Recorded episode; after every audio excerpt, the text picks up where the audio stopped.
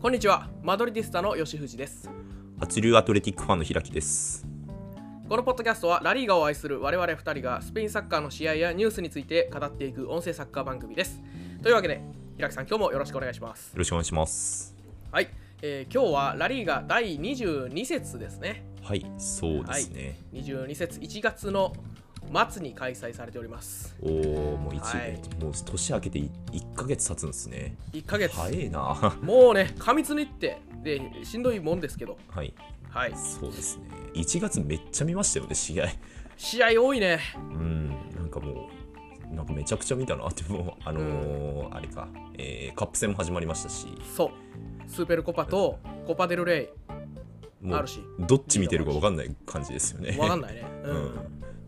でまあ今日やるのは22節ラスパルマス対レアル・マドリードです。はい。イエーイいえやっとラスパルマス 集中して見れます。来ましたラスパルマス。はい。えー、えーっと、ホームのラスパルマスのホームなんで、はいえーグランカナリアですか。はいスはタいリ。オグランカナリアです ね。いやーなんか綺麗綺麗な黄色で鮮やかでしたね 鮮やかですね。はいで、なんかまあ、よう見たらやっぱでかいスタジアムですよね、あれ。おーなんか結構高さありそうっすよね、あうれん。あ島にあんなスタジアムあるんだね。あーカナリア諸島でしたっけいうん。やーすごいっすよねまあだから結構ね、大遠征になる感じするんですけどね、あの島に行くっていうのは。あーマドリー側かアウらェすイチームるととしては。うん。はいはいなんで、えー過密日程の中、まあ、大変しんどいだろうと思うんですが、うんうん、もう試合数多いんで、こスーペルコパもなんか延長で戦ったりとか、はいコパデルレイも延長だっけ延長で負けたそうんでだしたねだからだとか、うんでもう大変ですけど、えーそんな中、 はいコンディションを落としつつ、えー挑んだわけです。はい、はいそうですねざっくり、あラスパルマス初だから、じゃあちょっとスタメン言っとこうか。あお願いしていいですかはい。ラスパルマスのスタメン。はいえーっと、これ一応433でいきますね。はいはいはい、433でゴールキーパー、アルバロ・バジェス。はいバジェスですね。で、えーディフェンスラインが右からパク、アレックス・スアレス、マルモル、セルジー・カルドナ。うんうんはい。で、えーピボーテがペローネ。ペローネっていう、あのね、巻いてください。はいペローね、はい。負けない でうえー、と、インテリオールがハビムニョスとキリアン・ロドリゲス。んはい。えー前線右がムニル・エディ、えーごめんなさい、これなんだ、ムニル・エル・ハダディか。うんはい。で、左がアルベルト・モレイロ。はいで、えー中央がサンドロ・ラミレス、うんということでしたね。ん433。はい。そうでしたね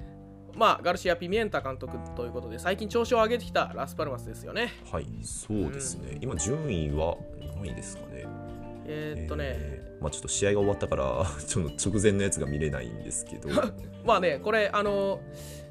22節がまだ全部終わってない状態で今、ろ収録してるんで、あーそうですね何位か分かんないですね、これ。うんまあパッと見まあ 10,、まあ、10位以上ではありそうああでも9位だっ9位ですねたところが、まあ、この試合でちょっと変動するかなっていうおお可能性はある。まあそうですねはい、はい、それからマドリーの方なんですが、マドリーのスタメンは別に、あのーそこまで真新しいもんないんで、割愛しますが、はいえーゴールキーパーが、まあ、ルニン帰ってきて、ルニンはい帰ってきてというか、まあ、ルニンに戻したような感じね。ああ、そうかケパーの時もありましたよねたまにそうですね。これ、ファーストチョイス、今、アンチェロッティさん的にどっちなのか、微妙に分かんないんですけど、まあ、なんかルニンっぽい感じはしますね。なんか僕も見た感じルニンがいん、まあ、この試合もルニン結構パラドンありましたし、うんなんかあったルニンが良くないですかっていうのは思ってますね、いや僕もねルニンがいいと思います最近は、うん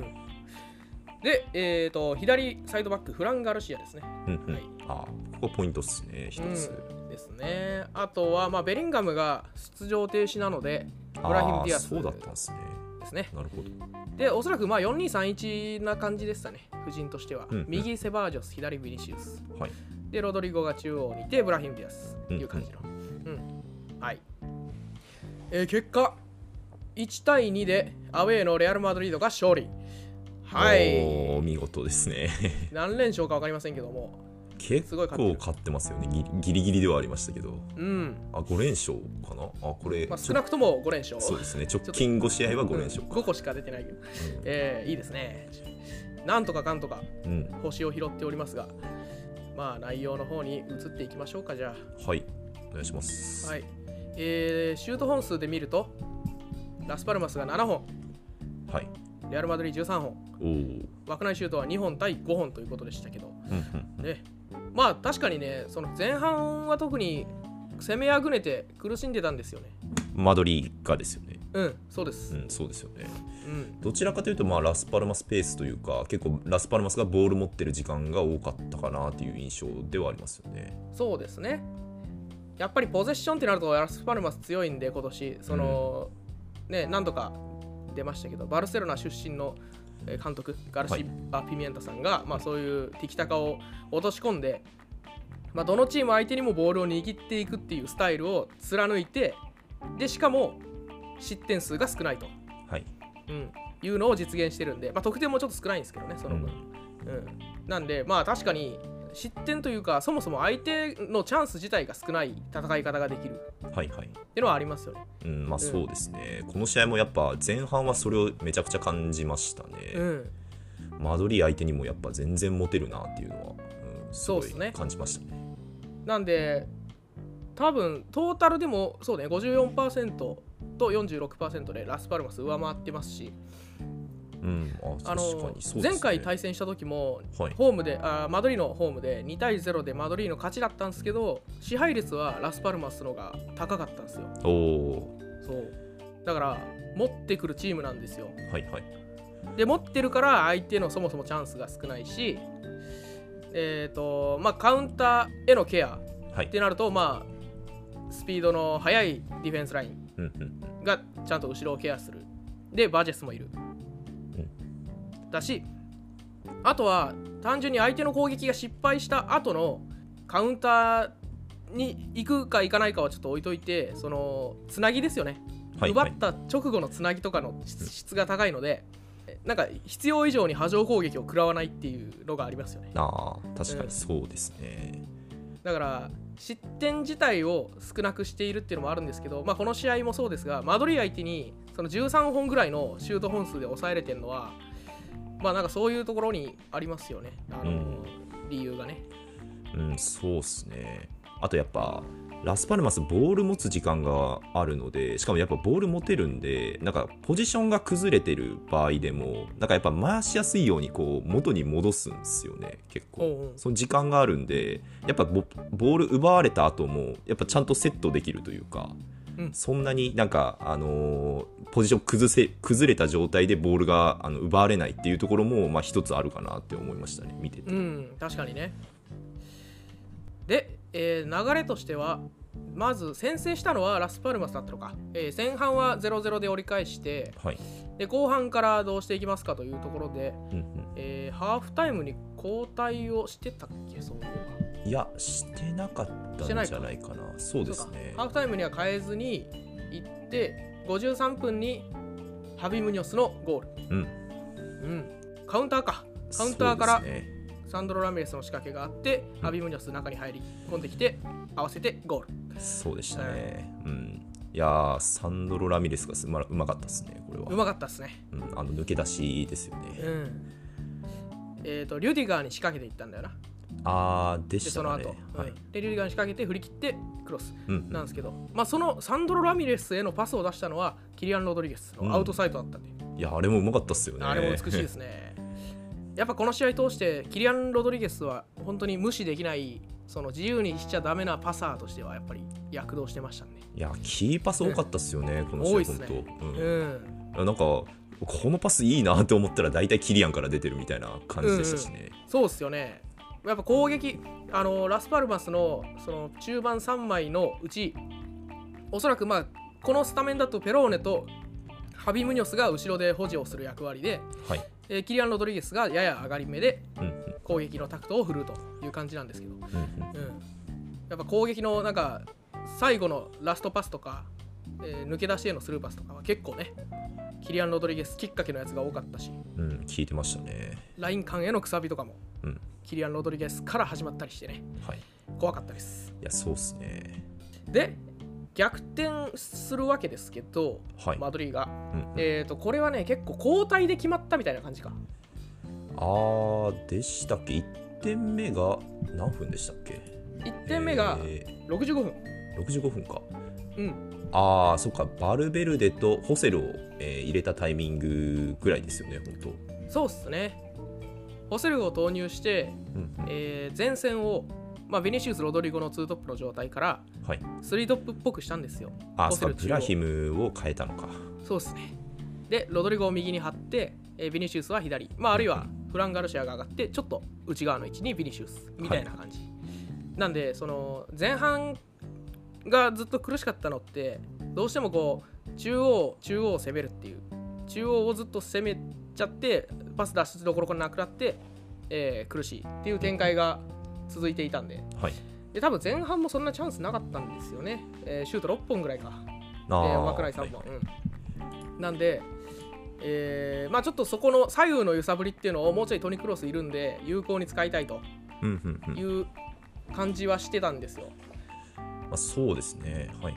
それでホセル投入して、まあ、両ワイドをちゃんと張る人を置くようになってからはもう後半どんどん体格のサイドチェンジが飛び出すようになってうん。でそっからやっとどうにかこうにか攻めれるようになってきた感じですよね。いやそうですね、まあ、特に、まあ、ビニシウスへのパスとかあとフランガルシアも結構上がってるのでそこへの対角線のパスっていうのが、やっぱクロスこの試合では結構効いてたなっていうのがありますよねうん、そうですね。あとやっぱロドリゴもなんか役割がなんか明確になったみたいなあビニシウスもですけど、うんなんかあのーベリンガムがいる時はやっぱベリンガムが入ってきてくれるんでなんかどちらも開きやすいみたいなとこあるのかなと思ってたんですけどああ、確かにね。やっぱなんかホセルいることでなんかこの2人の役割が結構明確になった感はありますよね。確かに、ロドリゴなんかは確かに顕著ですよね、それうが。ん、そうですね、この試合だと。右で持つだけで結構もう相手にとってはもう怖いじゃないですかうん、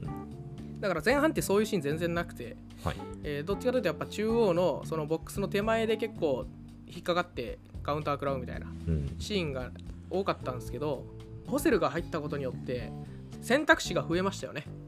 あーシンプルにボール入れてもいいし、そうですね。えーくさび入れてもいいしなんかフランガルシアもクロスでも良くなりましたしね、浮き球のクロスというか。あそうね単純なクロスでも有効になってきたからうん、ええでまあ1点目の、えー追いついた得点はビニシウスでしたけど、カマビンガからの浮き球のスルーパスだ、うん、うん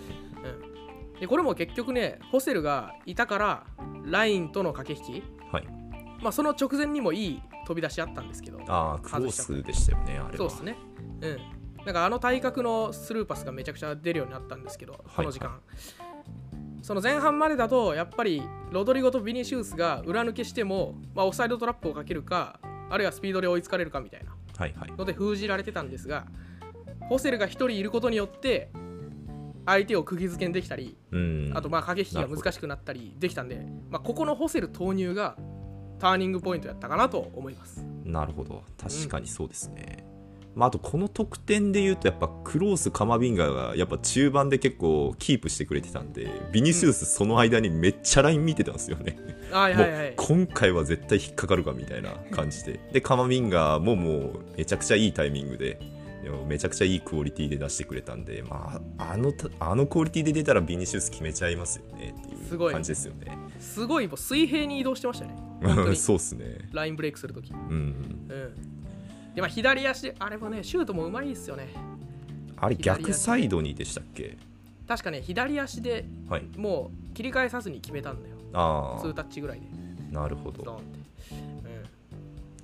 まあ多分時間ちょっとでもあったらバジェスに詰められるからねそのあーバジェスやっぱり今日もすごかったですけどこの試合もねいやーうまかったっすね、やっぱちょっと判断の時間があるとバジェスだったら止めちゃうっていう感じはするんではいあの判断は素晴らしかったですそうですね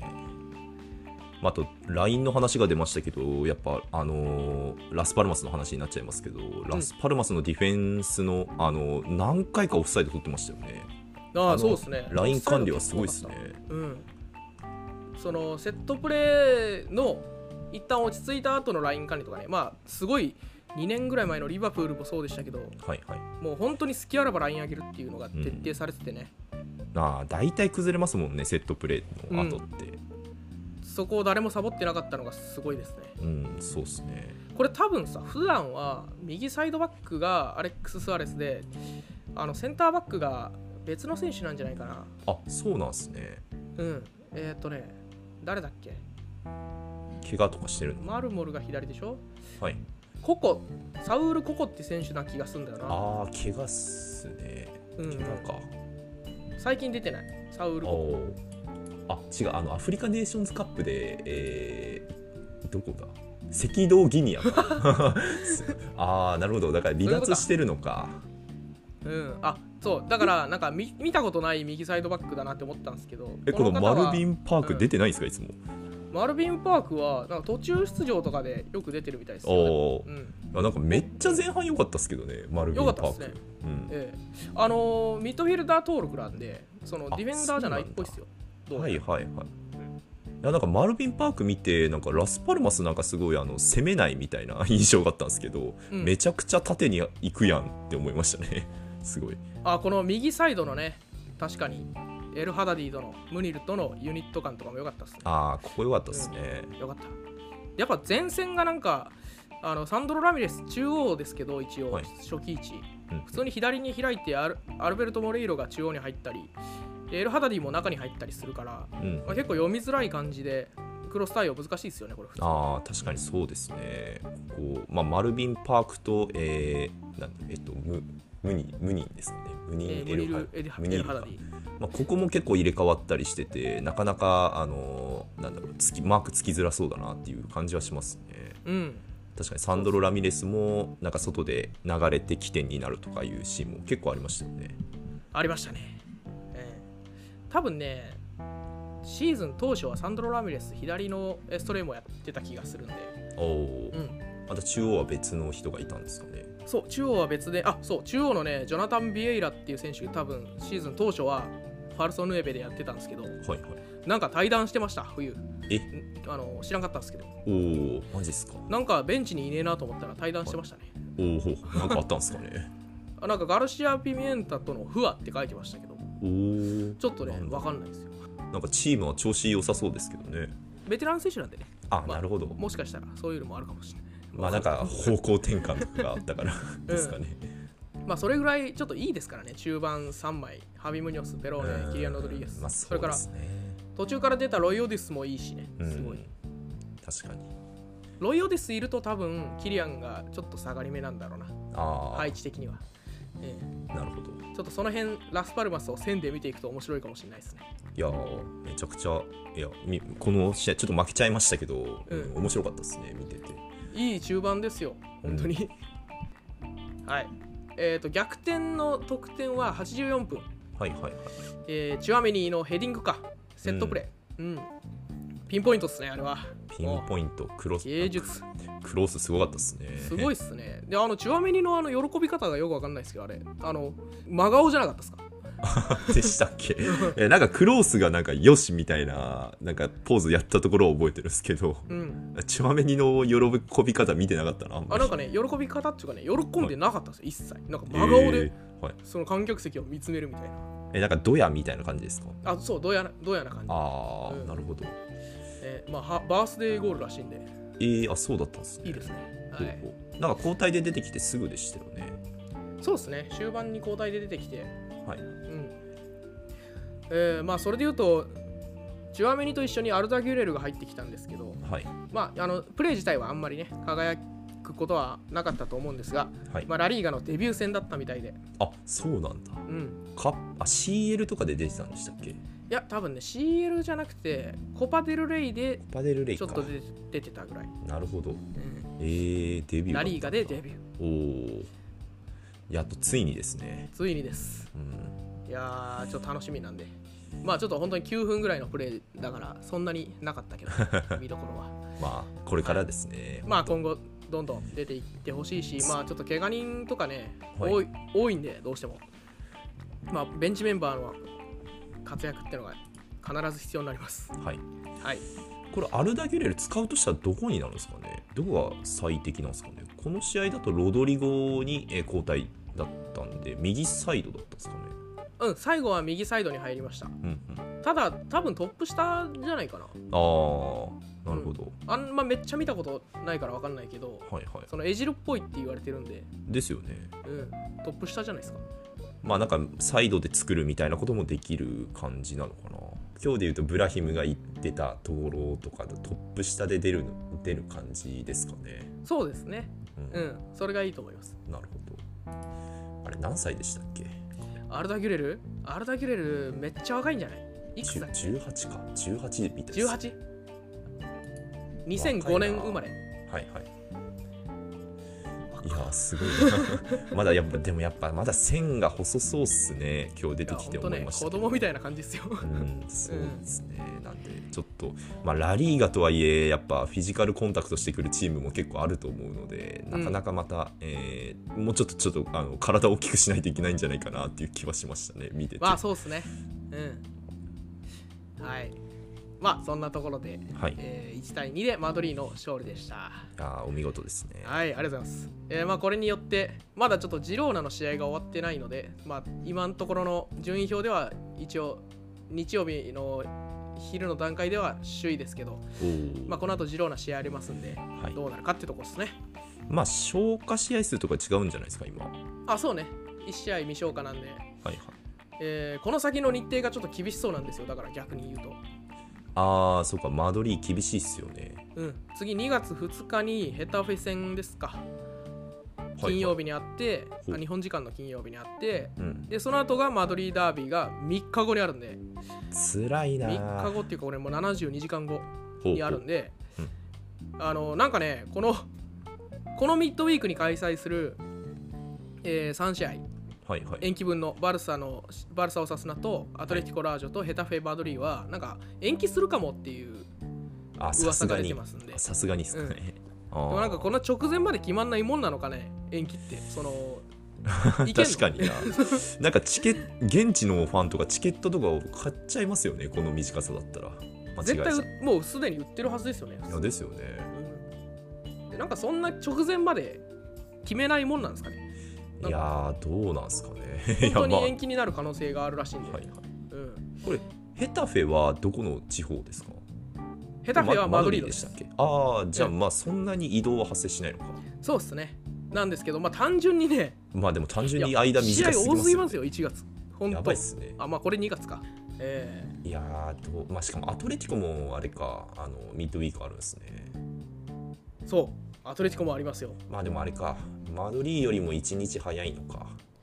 そうですねあとまあまああのー単純にスーペルコパ1試合分はアトレティコは少ないんで、はいはいえーまあ楽ではないけどうんうんマドリーの方がまあより負荷は高いかなっていう感じはします、うんまあ、でもアトレティコもこの22節は月曜日開催ですから ね月月曜日確かにな月、曜にうんバレンシア月曜の朝だからまあ現地のはい日曜の夜なのかなこれもしかああですかねしてうんいやこれもきついなきついねいやちょっと移動した方がいいんじゃないですかいや移動したところで多分そこできつくなるんでしょうけどねそうっすねうんいやまあ1月とにかくスーペルコパやってるもんだからはいとんでもなく辛いんですようーんでコパデルレイでしょはいはいはいでその延長戦になりうる試合をいっぱいしてるからでまあ現に延長戦いっぱいしてるじゃないですかはいもうマドリーだけじゃなくてアトレティコもバルサもアトレティックもうんやってるしはいはいだからでこうスーペルコパもあるしはいはいはいその死闘を経て勝ち上がったら2月に2試合増えるわけですよ準決勝がああそうっすよねねほんとこんな辛いことありますもうなんか1試合でいいんじゃないかなっていう気もしますよねね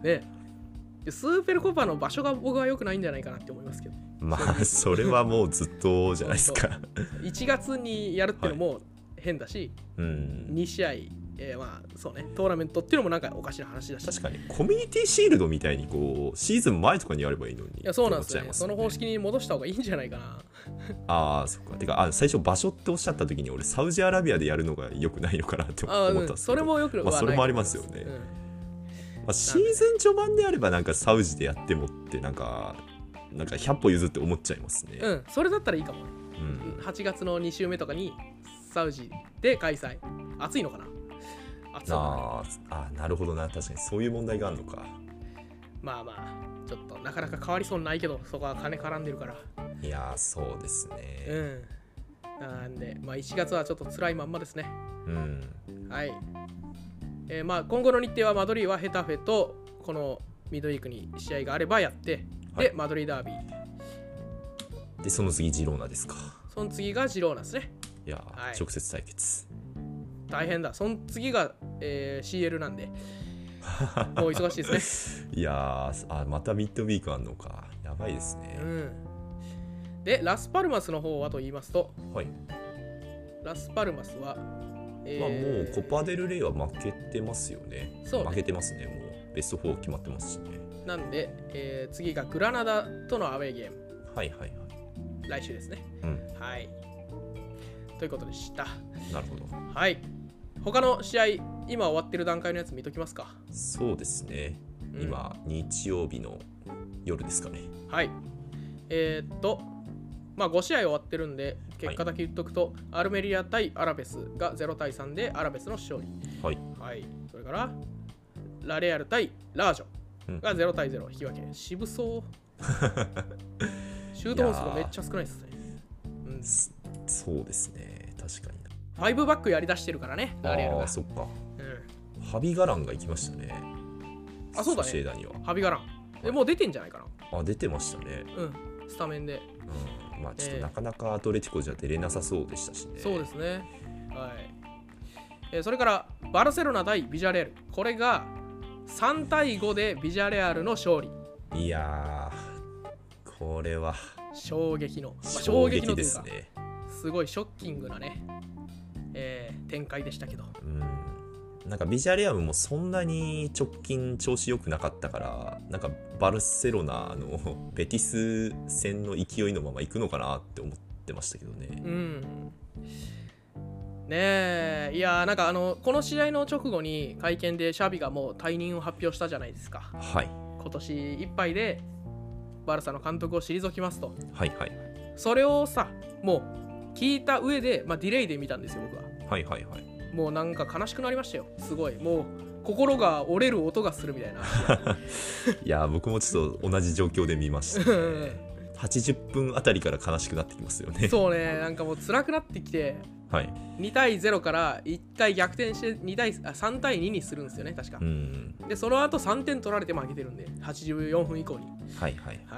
これねいやーなんかちょっとやっぱさっきの話じゃないですけどバルセロナも疲れてますし、うんあのカンセロのあのテーピングも痛々しいですもんいね。やーどうですね本当に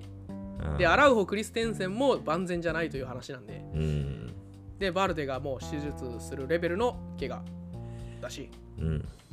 もう本当に満身創痍なんですけどはいはいまあ実際やっぱりちょっとシャビ監督の手腕に疑問が上がるのは無理もないぐらいちょっとねあの砲撃の攻め筋っていうのはなかなか改善されないままここまで来たんですけど、はいはいえーまあねついに決断したというかまあでもなんかそれもバルサのためみたいなことは強調されてましたしねなんかやっぱあのなんだろう一バルセロナまあ一クレなんだなっていうのはなんか感じますよね、そうですね。まあね、後任誰が来るのか分かんないし、お金そんなないだろうからうん、難しいかもしれないけど、ずっとクビになるんじゃないかっていう話は、ね、もうこの調子だとクビになっちゃうよっていうのは言われてて、で、この試合、多分この負け方したらいよいよ言われてたとと思いますけど、はでい自分から切り出すことで、まあ、それは一旦沈静化して、えーこの残りの期間は、もうちょっと集中させてくれとうんういうんことだと思うんですけどね。なるほどシャビ一旦バルセロナの監督はちょっときつかったかもしれないですけどまあ実力を積んで経験を積んででまた偉大な監督になってバルセロナに戻ってくるは十分あり得るストーリーなんでね、うんそうですねうん、やっぱそれ見たくなりますよねなんかちょっとやっぱ時期がはなんかなんだろう、えーバルセロナもやっぱりあのサッカー以外のところでごたごたしてる面もありますしね、うんなんかちょっと時期が悪かったのかなっていうのはなんか、えーなんか外から見てても思うのでなんかもう,、もう一度チャレンジできるような,、えーなんか監監督といいますかキャリアを積んでほしいところでありますよね。そうっすねなんかまああのクーマンの後に来たんでしたっけ2年前ぐらい、はいはいだからまあすごいひどい状況の時に就任してでまあ昨シーズンはタイトルを取っているわけですけどまあでもそれすごいですよねラリーが取ったのっていうのねそうなんですよ。で、まあ、サウジの監督を辞めてきてるんでね。確かあーサウジのなんかはいどっかはいの監督でしたよね。あーカタールじゃなかったですっけあ、カタールか。どっかそうっすよねそうそうそうなでしたねまあ多分ね、予定外のバルサ監督就任だったと思うんで、うんまあ一旦その、えーまあ、なかったことにしてではないですけど、はい苦い思い出として、経験としてね、これを糧にまたどっかで監督やってほしいですけど、まあでもね、普通にシャビほどの人なら、経験積んで、ね、あれだけ考えてプレーできるか選手だったわけですから。うん、そうですね。あもうもう何年かやればめっちゃ偉大になりそうですけどね。そうですね。まあ、あと守備の面では、やっぱ、なんかす、すごく整理されてるなっては思うので、特に昨シーズンとかそうですよ昨シーね。うん、そうだよ、昨シーズンから比べたらこんな試合想像もできないよね。3対5で負けるなんて。ああ、確かにそうですね。はい。まあちょっと、そうだよ、シャビ、やっぱり、うん、新米監督で、ね、それこそアンチェロッティみたいな百戦錬磨の人と比べられちゃかわいそうですから。いやー、そうっすよ ね。そことく比べられるところが大きいですからね。ね、相い当や、まあクラブ内外からの批判、プレッシャー。うん。あったと思いますが、はい、まあちょっと半年後ありますけど、その後どこぞで監督をやって、また戻ってくることを期待しましょうそうですね。か。はい。はい、まあそんな感じで、はい。そうだ、バルサの話に関連して、あ、やっちゃいますか。コパデルレイ、勝ちましたね、これえーアはト。レティックが勝ちました。 いや激闘。ー、激闘でしたね。うんいや、まあ、この、やっぱ延長もあったのも辛いっすね、バルセロナ。 本当に。だからここでそう120分やってで、うん延長のこれ前半に勝ち越して後半に追加点かそうですうんね。いやこれも ショッキングな負け方ですからねまあそうですね。 ねいやまあちょっとアトレティックファンからするとすごい試合だったなっていう のは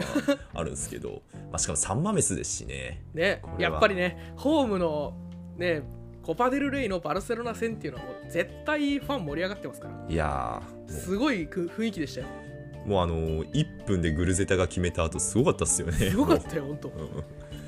当。湧いてたわ。うん、湧いてたなっていう。試合内容も圧倒してたし、あまあそうですね。いやーまあ、レバンドフスキーの、まあ、なんか若干ラッキーなゴールみたいなうん ところで返されちゃいましたけどね、まあ、すぐさま、うん、返せましたし、運動量がもう完全に上回ってるし、そうですね。すごい強かった。あとなんかなぜなぜな謎にイニャキが帰ってきてましたね。なんなんですかね、あれ、イニャキ。そうっすね。あれなんだ。代表、まあなんかね、負けてはいるんで、もう敗退したらしいんですけど、あ、なるほど。ただね、僕の見た感じ、第3戦のベンチにすらイニャキはいなかったんで、なんか先帰ってんじゃねえかなって思いますよ。 ああですよね。もういいやっつってあの諦めて帰った気がしますね、い、いやあーそうなんかアトレティックの公式のツイッターでもなんか俺はこのために帰ってきたみたいななんかツイートがされててあバルセロナ戦を優先 してななのかわかんないですけどあのそのバルセロナとあのアトレティックのそのあのポあのなんだっけ得点得点表と一緒になんか俺はこのために帰ってきたみたいな感じでツイートされてて、かっけえと思ったともになんか大丈夫なのかなって思っちゃいましたねえーねでまあ交代で出て延長で得点決めましたねいやーそうっすねいやーこの60分ぐらい出てきたんですけど残り60分イニャキを使えるっていう結構フレッシュまあフレッシュなのか分かんないですけど帰ってきたばっかりで分かんないですけどバルセロナからしたらきつかったんじゃないですかねこのき、つそうっすねうん、イニャキが途中から出てくるっていうのもなかなかきつい気はするんですよねやっぱイニャキいると違いますねうんアトレティックはそうですね、やっぱ、うん、得点力の面でも。いやー、めちゃくちゃいい試合でした、これは。いやめっちゃいい試合でしたわやっぱコバデルレイ面白いなって思いましたね改めてそうですね。ねうん、いや、今年2強がいない状態でベスト4ですね。えうん本当ですねどうなっちゃうんだろうっていう。ベスト4はマジョルカとラレアルとはい、アトレティコ・デ・マドリーとアトレティックうん、おーこれ、ホームアンドアウェイすんのか、アトレティコと。アトレティコとホームアンドアウェイですよいやー、まあでもリーグ戦、この前勝ちましたからね。そうね。いいイメージはあると思いますが、そうですね。アトレティコも CL あるからね。日程きついよ。きついっすね、アトレティコも。うん。確かになあしかも1ヶ月ら空くんすね第一戦やった後にそうね。2月の頭にやって、3月の頭にやる感じ、であす2ね月の終わりか。うん、うんはいはね。その間、インテルとの CL もあるし、いいやマドリーダービーもあるし、辛いうんなんかアトリあのアトレティコにもちょっと同情はしますけ ど、いや、やっぱなんかこの対戦表を見て、あの決勝でのこうバスクダービー見たくなりますよね。ああそうね決勝バスクダービーは熱いぞいや、熱いっすよ、これは。うんちょっとホームアンドアウェイでやってほしいで すね。 これは。決勝ホームアンドウェイちょで盛すねり上がらないのあんまりどこでやるんですか、いつも決勝は。決勝はな毎回違うんじゃないああ、そうなんですね。うん決まった場所じゃないと思うよほうほう。あどうなんだろうねちょっと調べてみるコパデルレイ決勝なんかその年々によって違うのかうんなんか違う気がするねあ今年は決まってないんかなひょっとしたな。あら、じ決まってないのか。ゃあ2月6日とかに決まってるわ例年ああ、なるほど。決勝前にじゃないですけど、あれか。まあ、決勝前ではないけど、えー準決勝前ぐらいに決まるってことですね。そうっすねなるほど。どこになるんだろうどうなりますかね。まあ、あれなんですかね。なんか残ってるチームから選ぶとか、そんな感じなのかな。どうなんですかねでも中立地でややるんじゃないですかあ通あ、常まあ、一戦、一戦のみですしね。うんいやーちょっとこの対戦表見て、うん、バスクダービーマジで決勝で決勝になったら熱く熱そうだなって思いまし熱たねそういや楽しいっすねそうなったらちょっとやりまし ょうね我々もそうですね、え見ましょうかコパデルレイファイナルはいはいということで、えーコメントいただいてましたねはいそアうトでレすティッねクバルサに勝ちましたねといやありがとうございますーありがとうございますこれはうん本当、うん、このコメント読みながら熱くなってましたねね、サンマメス一生で一回は行ってみたいっておっしゃってますけど、まさにあーいや僕本当にも本当この試合で行きたくなりましたねより一層飯うまいしね、参戦ああそうかそうですねビルバオですか、ううんんビルバオの方か。はいはい。そうっすね飯うまいいから、すごい、うんバスクで。いいっすね、行きたい。いや行きたいっすねはい。ありがとうございます。ということで、えー今日はこんな感じ。そうですね来週は、なんか、目玉カード、あそうだね、来週ごめん。あれか。まああの、えーマドリーの続きです、ね、マドリーダービはいはい、3連チャンやるってことにしてますんで、はいえーマドリーダービーでお会いしましょう。あとですねあの冬の移籍市場も閉まるんですよねおそうか。でなんか結構ラリーガのメンツ動いてますよね地味になんか地味に動いてるんで、確かに。はいちょっと気になるな。そうですね僕が驚いたのはラキティッチとかあそうそうそう。あったわ。あとボルハイ・イグレシアスとかいや、なんか大玉が結構動いてますよね。ですよねなんかセビージャ大丈夫なのかなとか思ったり とかなんか本当だよそうっすよねなんでちょっと見ときたいっすね来週そうっすね終わっちょたっとタイミングでざっと見るタイミング作りましょう、来週。まあ、前半マドリードダービーで後半なんか移籍ざっと振り返るみたいな、ラリガ方面でとかうんやるとなんかいいかもいいかなと思いますねいいですね。はい。じゃあまあ、来週それやりましょはいお願いしますう。はい。えー、それでは、今週はこの辺りで。はい。じゃあまた来週お会いしましょう。さようなら。さよなら